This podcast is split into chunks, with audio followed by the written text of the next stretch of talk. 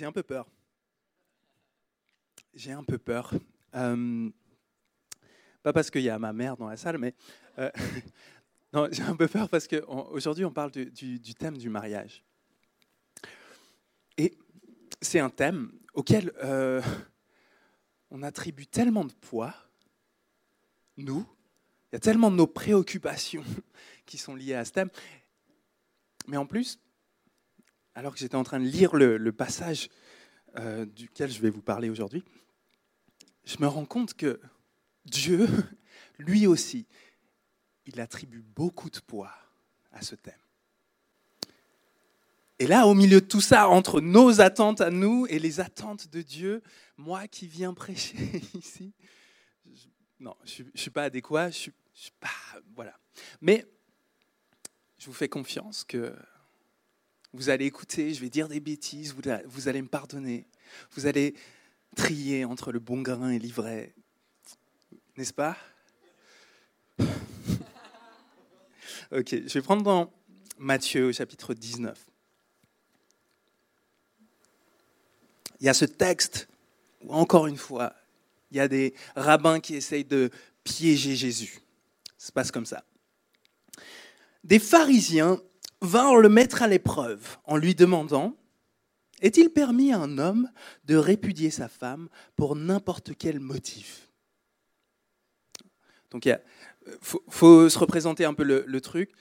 Moi, la manière dont je m'imagine ça, c'est un peu une bataille de rap, tu vois. Tu sais, quand il y a une battle de rap, tu vois tous ces gars qui sont en cercle comme ça, et puis tu as un peu des, des, des, gars, ok, ok, qui viennent, tu vois. Et donc là, il y a les rabbins qui mettent Jésus au milieu et disent, OK, est-ce que tu arrives à répondre à cette question maintenant? Et là, on va voir si Jésus est à la hauteur de la question. La question, c'est, est-ce qu'on peut divorcer de sa femme pour n'importe quelle raison? Il répondit, N'avez-vous pas lu que le Créateur, dès le commencement, les fit hommes et femmes et qu'il dit, c'est pourquoi l'homme quittera son père et sa mère et s'attachera à sa femme, et les deux seront une seule chair.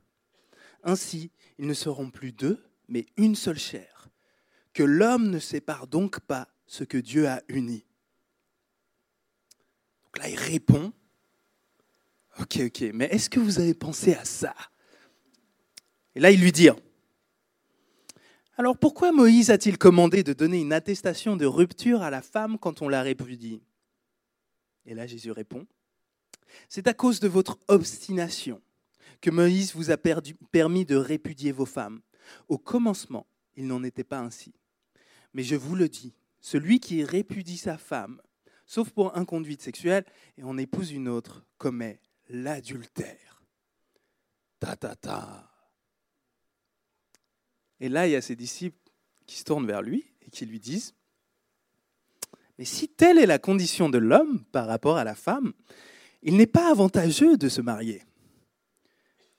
Jésus leur répondit, tous ne comprennent pas cette parole, mais seulement ceux à qui cela est donné. Car il y a des eunuques qui le sont depuis le ventre de leur mère, il y en a aussi qui le sont devenus par le fait des gens, et il y en a qui, sont, qui se sont rendus eux-mêmes eunuques à cause du règne des cieux. Que celui qui peut comprendre, comprenne. que celui qui peut comprendre, comprenne. Ah, merci Jésus. ok, donc vous, on est là dans, ce, dans cette bataille de rabbins, et Jésus on, lui, on lui pose cette question. Pour avoir un petit peu plus de contexte, j'aime bien donner des petites pépites de savoir comme ça, pour, avoir, un petit peu plus de, contexte. À l'époque, il y a deux écoles de rabbins qui, se bataillent sur cette question du divorce. Il y a les rabbins qui, il y a les, gens qui suivent le rabbin Shammai. Et le rabbin Shammai, donc euh, euh, lui, ce qu'il qui dit, c'est on ne peut pas divorcer sauf en cas d'adultère.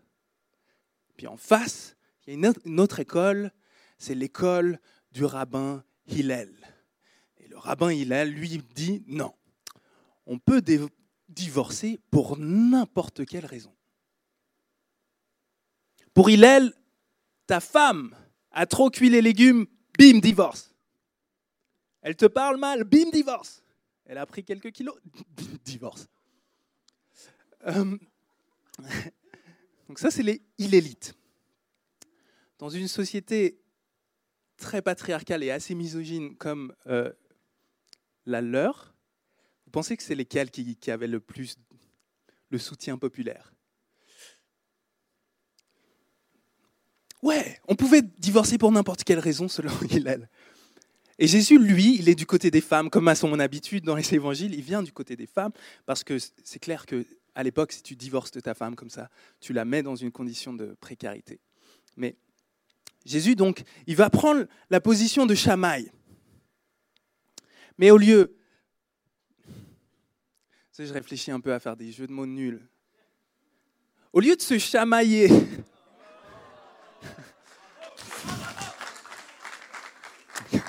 non. au lieu de s'embrouiller sur euh, la loi du Deutéronome qui disent, au lieu de s'embrouiller sur la loi de Moïse, Deutéronome 24, tu peux répudier ta femme si tu lui donnes ci ou ça, Jésus dit non, non, non. Au lieu de regarder les exceptions, regardez le plan initial. C'est quoi que Dieu voulait à la base? Ça, c'est une bonne façon de lire les Écritures, si jamais. tu veux savoir ce que Dieu pense d'un sujet, regarde pas toutes les exceptions en bas de page. Regarde, c'est quoi le plan initial de Dieu? Et je sais, il y, a plein de gens dans la salle, vous dites, je vais prêcher ici à propos du mariage, vous dites, mais tu connais pas ma, ma situation. Moi, je dis, non, non, regarde le plan initial de Dieu. Et donc Jésus ramène les gens au plan initial de Dieu, il va citer le premier livre de la Bible au deuxième chapitre. C'est pourquoi l'homme quittera son père et sa mère, s'unira à sa femme, et ils seront une seule chair. Et il va dire, c'est pourquoi ce que Dieu a lié, que personne ne, ne le délie. Ce qu'il est en train de faire en faisant ça, il est en train de, de nous définir le mariage il définit le mariage comme un pacte, une alliance entre un homme et une femme, qui va être scellée par l'union sexuelle et qui va durer jusqu'à la mort. Je redis la définition, un pacte entre un homme et une femme, qui va être scellé par l'union sexuelle, hein, les, les deux ils sont deux et ils ne deviennent qu'une seule chair. L'union physique euh, est la métaphore d'une union qui est sociale et spirituelle. Et ça jusqu'à la mort. Et donc, Jésus donne cette définition du mariage, il donne son enseignement là-dessus. Et là, il y a, une petite, il y a un petit silence. il y a un poids que Jésus est en train de donner au mariage. Un poids, il est en train de leur dire. Bien sûr qu'il y a des exceptions, et là il mentionne l'adultère, mais euh, Paul, dans un autre passage, va mentionner le, fait que le conjoint quitte, euh, abandonne le mariage. Mais bien sûr, il y a des exceptions, mais ce n'est pas ça que Jésus est en train de dire. Il dit, regarde ce que c'est le mariage, le lien du mariage. Il y a un poids qui se met. Et là, c'est pour ça que je pense que les disciples, ils disent, ils disent ça après. Je pense qu'il y a un tel poids, Jésus, il est tellement intense dans son enseignement, au bout d'un moment, il y a un disciple qui dit, OK, je vais détendre l'atmosphère, je vais faire une petite blague. Dire, bah alors, si c'est comme ça, autant pas se marier.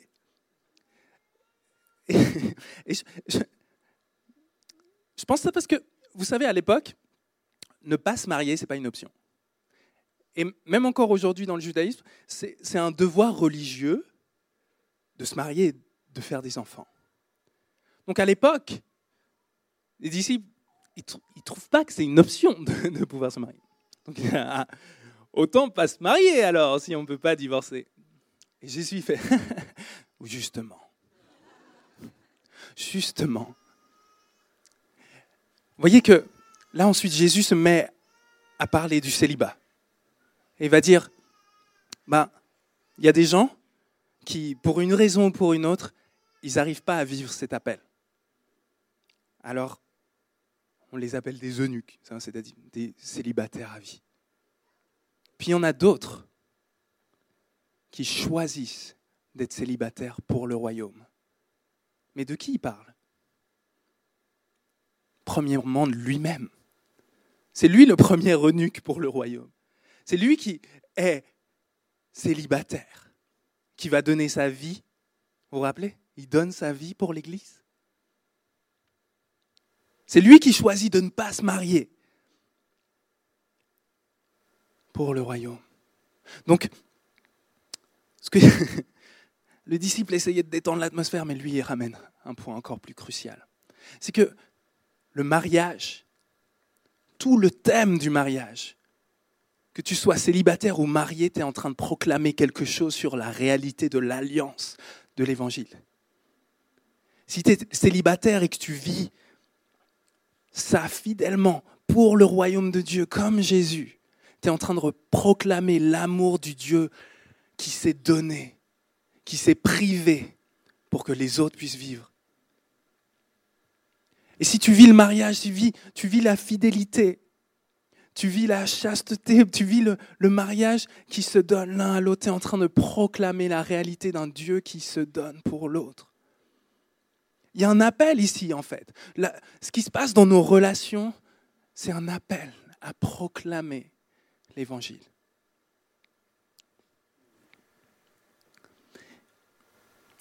Mais elle m'intéresse quand même, elle m'interpelle, cette réaction des disciples, qui sont là, mais à quoi bon se marier alors? Parce que moi, longtemps, j'ai été tétanisé devant le choix du mariage. J'ai eu peur, j'avais peur, j'avais peur de l'engagement. Je leur ai jamais dit comme ça à l'époque, je crois. Mais j'avais peur de m'engager. Et je pense que je ne suis pas le seul dans cette situation. Je pense que je ne suis pas le seul à être comme les disciples, de se dire, mais quel poids Quel poids Et un truc qui ne nous aide pas. Je ne sais pas si vous avez lu ce truc. J'ai lu euh, L'amour et l'Occident de euh, Denis de Rougemont. C'est un, un intellectuel euh, suisse qui, a écrit un truc que je trouve fantastique. C'est un petit bouquin qui explique la relation tordue que l'Occident a avec la passion amoureuse. On, vit dans un monde où on est obsédé par la passion. On a un amour morbide pour l'amour qui fait mal. être transi d'amour, les amours impossibles, les amours qui nous embrasent. Et je crois qu'on est tous coupables. On nage dedans, on baigne dedans. On voit euh, l'amour comme hein, cette passion, comme, comme cette, cette voie de salut pour nous. Qu'est-ce qui nous sauvera dans la vie? Qu'est-ce qui va te sauver, toi? C'est de rencontrer cette personne qui t'embrase, Qu'est-ce qui va te sauver? C'est d'avoir cette personne qui t'enflamme, qui te tire de, ta vie mondaine et banale ah, dans la passion de l'amour. On sait tous ça, n'est-ce pas? On l'a appris à la télé, on le chante quand on chante les chansons qui viennent à la radio. On, l'a appris. On a aussi appris un autre truc, un peu plus cynique. C'est que de toute façon, ça ne dure pas. Alors, euh, tout ce qu'il te faut dans la vie, c'est trouver la bonne personne qui va t'embraser d'amour. Mais ça ne dure pas. Ça dure trois ans, ils disent. Du coup, du coup, en fait, le mariage, Jésus, je sais pas si tu comprends, mais ça marche pas avec notre notion d'amour. en fait, le mariage selon Jésus, c'est totalement à l'inverse de ça. Si le mariage c'est jusqu'à la mort, comment je fais? Nous, on a une approche du mariage qui est un peu plus Marie Kondo. Vous voyez Le truc genre, est-ce que ça t'apporte l'étincelle de la joie? Sinon, tu changes. Euh, et donc Jésus vient, vient nous donner une autre voie. Il, nous dit, le mariage, se base pas sur la passion amoureuse. Le mariage se base sur un pacte, sur une alliance. Tu vois ce qu'il y a de bien avec ça? C'est qu'en fait, tu n'es pas coincé dans la séduction. Amené quelque part d'autre. Tu vois, si je suis en couple avec quelqu'un, mais je ne me suis jamais engagé, et la personne ne s'est jamais engagée jusqu'à la mort, il y a toujours cette, cette menace que la personne change d'avis, que tout à coup elle découvre qu'en fait elle aurait fait mieux fait de voir ailleurs. Il y a toujours cette menace qu'elle découvre, en fait t'es pas si bien que je pensais. Et l'engagement, l'engagement du mariage permet à ce qu'on fasse tomber les masques, qu'on fasse plus semblant. Je me suis engagé à t'aimer jusqu'au bout. Alors tu peux être vrai avec moi. Et si tu es vrai avec moi, et si je vois juste à quel point tu es, es, tout pourri comme moi, moi je resterai quand même jusqu'au bout. Vous voyez, ça c'est un reflet de l'évangile. Le pasteur euh, Tim Keller, il, il dit ça. L'évangile, c'est le fait que tu es encore pire. Ton cœur est encore pire que tout ce que tu pensais. Tu es encore plus mauvais que tout ce que tu pensais. Et pourtant, tu es aimé au-delà de tous tes rêves les plus fous. L'évangile, c'est Dieu qui te regarde et qui te dit, oui, tu es pécheur. Oui, tu vas vers la mort. Mais moi, je t'aime. Moi, je t'aime. Quand on vit ça dans le mariage, on proclame l'évangile. On vit cette réalité. C'est une réalité surnaturelle qu'on peut vivre par la grâce de Dieu. Et il y a un autre truc qui nous tétanise devant le mariage. Vous le connaissez. C'est l'âme sœur. C'est l'idée qu'il y a une bonne personne pour nous. Mais ici, la plupart d'entre nous, on est chrétiens, vous savez on n'utilise pas. Ça, c'est un truc de païen, l'âme sœur. Non, c'est un truc de païen. C'est quoi C'est Platon, c'est les Grecs? on n'utilise pas ça. Nous, on utilise la bonne personne. Dieu a préparé pour moi, depuis avant la fondation du monde, la femme de ma vie. Non? Non, pas vous, mais enfin, moi, moi j'étais comme ça. Non.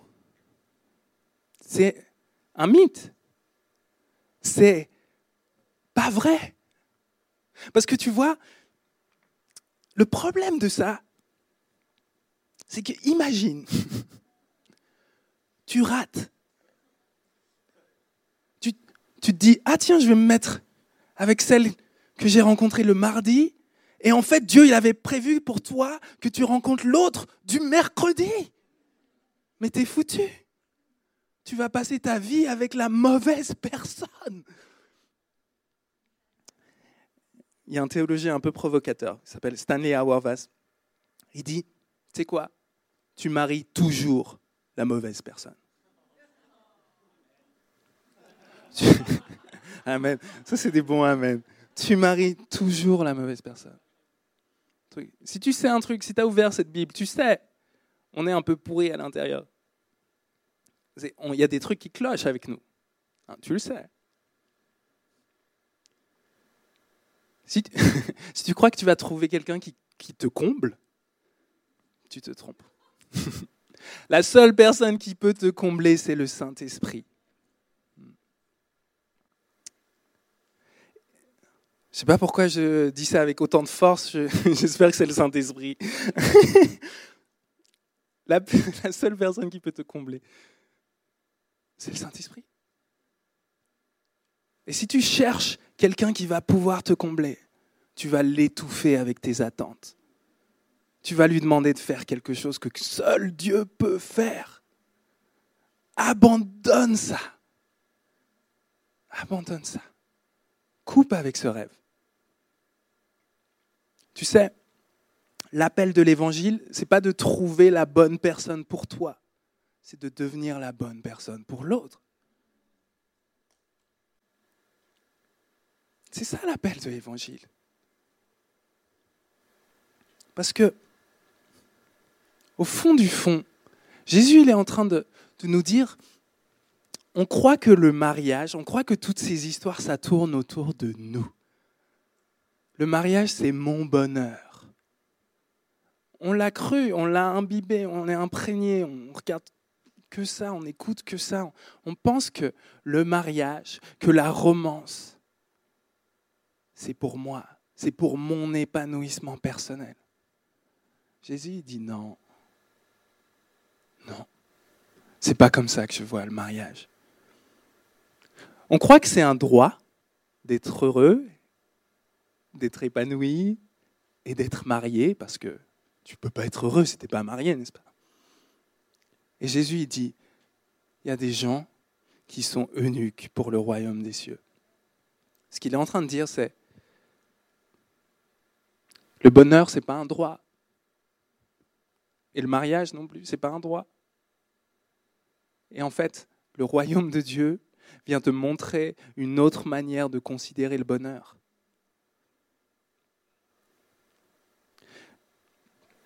C'est un truc je crois que on peut le dire comme ça, c'est le bonheur, si tu essayes de le, de le saisir, de l'attraper, tu n'attrapes que de l'air. Mais si tu abandonnes l'ambition de saisir ton bonheur, c'est lui qui pourra te saisir. C'est quand tu te mets au service de l'autre, quand tu te donnes par amour, que là, tu vas trouver la raison de vivre. C'est là où tu trouves ta raison de vivre. C'est là où tu trouves le vrai épanouissement, le vrai bonheur. Le mariage, c'est pas censé tourner autour de toi, ton mariage, ta relation, ta vocation, ta romance, c'est pas censé tourner autour de toi.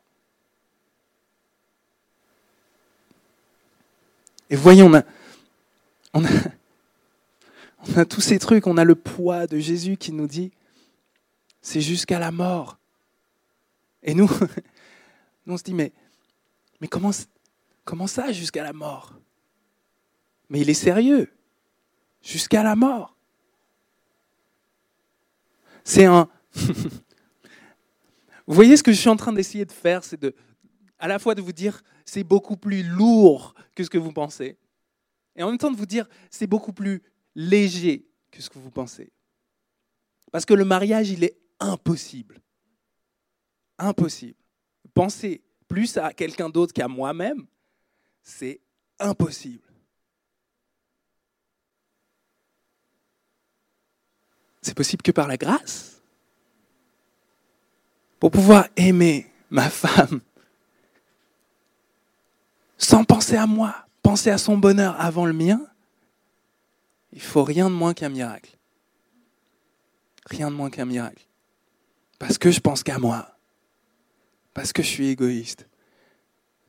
Mais, ce qui tue nos couples, ce qui tue nos mariages, ce qui tue nos familles, c'est notre égoïsme. Si tu ne mets pas à mort ton égoïsme, c'est lui qui te mettra à mort. Ce qui nous tue, c'est ça. On est égocentrique. Égocentrique. Alors voilà ce qu'on est appelé à vivre. Ce qu'on est appelé à vivre, c'est de recevoir l'évangile.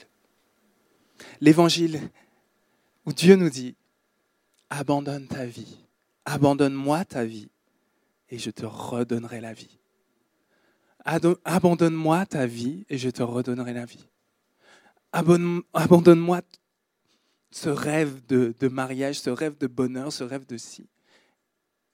Mets-toi plutôt au service de ton conjoint. Mets-toi plutôt au service du royaume. Et moi, je te donnerai la vraie vie. Et vous voyez, ça, ça, ça paraît un peu nébuleux comme ça, mais ça a des applications assez concrètes.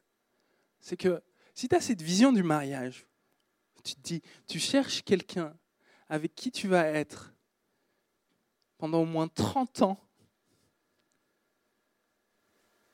pour te donner à l'autre. Franchement, tu ne vas pas chercher la personne la plus jolie de la salle. Tu vas chercher, la personne avec qui tu peux être ami pendant autant de temps.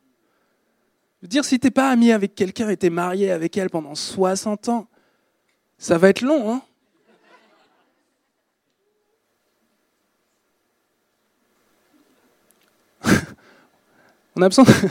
on a besoin, d'arrêter de, de, tomber dans les pièges. Hein. de se mettre à voir avec la vision de Dieu. Et je vous propose qu'on invite, qu'on invite Dieu dans nos vies pour qu'il vienne changer nos cœurs, qu'on soit capable de vivre cette vision. Vous êtes d'accord? On va faire ça en prenant la communion. La communion, c'est un moment que Jésus a institué où euh, il nous propose de nous rappeler que lui, il a donné sa vie pour que nous, on puisse avoir la vie. La communion, c'est un moment où on se rappelle que lui s'est totalement livré. Alors on n'a plus à avoir peur. Si tu es là devant Dieu, tu sais, tu sais, tu as des choses à te reprocher. Si tu es là devant Dieu. La communion, c'est un moment où tu te rappelles. Il a donné sa vie pour que tu n'aies plus peur de lui. Tu peux venir. Tu peux venir. La preuve, la preuve que tu peux venir vers Dieu, c'est son sang, c'est son corps, brisé pour toi. Tu peux venir. T'as pas à avoir peur. T'as pas à avoir peur. Si tu as peur de dire, mais si j'accepte Dieu, il va me demander d'abandonner mon couple, d'abandonner euh, ma vision romancée de, de, de mon histoire d'amour. C'est vrai. C'est vrai. Mais la réalité, c'est regarde ça. Dieu a brisé son corps pour toi. Tu crois qu'il n'a pas envie de te combler? Tu crois qu'il n'a pas envie du mieux pour toi? La preuve, elle est là. Qu'il t'aime, qu'il veut mieux pour toi que toi, ce que tu es capable de vouloir, la preuve, elle est là. On va prendre ce, temps de communion. Le Seigneur Jésus, dans la nuit où il allait être livré, prit du pain et avant de manger, il le rompit. il dit, ceci est mon corps qui est livré pour vous. Faites ceci en mémoire de moi. Puis après le repas, il fit de même avec la coupe. Il prit la coupe, il la présenta. Il dit, voici la coupe de l'alliance en mon sang. Faites ceci en mémoire de moi. Car à chaque fois que vous mangez de ce pain et vous buvez de ce vin, c'est la mort du Seigneur que vous proclamez jusqu'à ce qu'il revienne. Seigneur Dieu, on te prie de, de bénir ce temps de communion, qu'on puisse manger ce pain, boire ce jus de raisin et, et communier à toi, Seigneur. On te demande que tu nous donnes la puissance de, de nous abandonner à toi. La puissance de vivre pour toi, avec toi, en toi. Viens pardonner nos péchés. Viens nous donner ton esprit. Au nom de Jésus. Amen.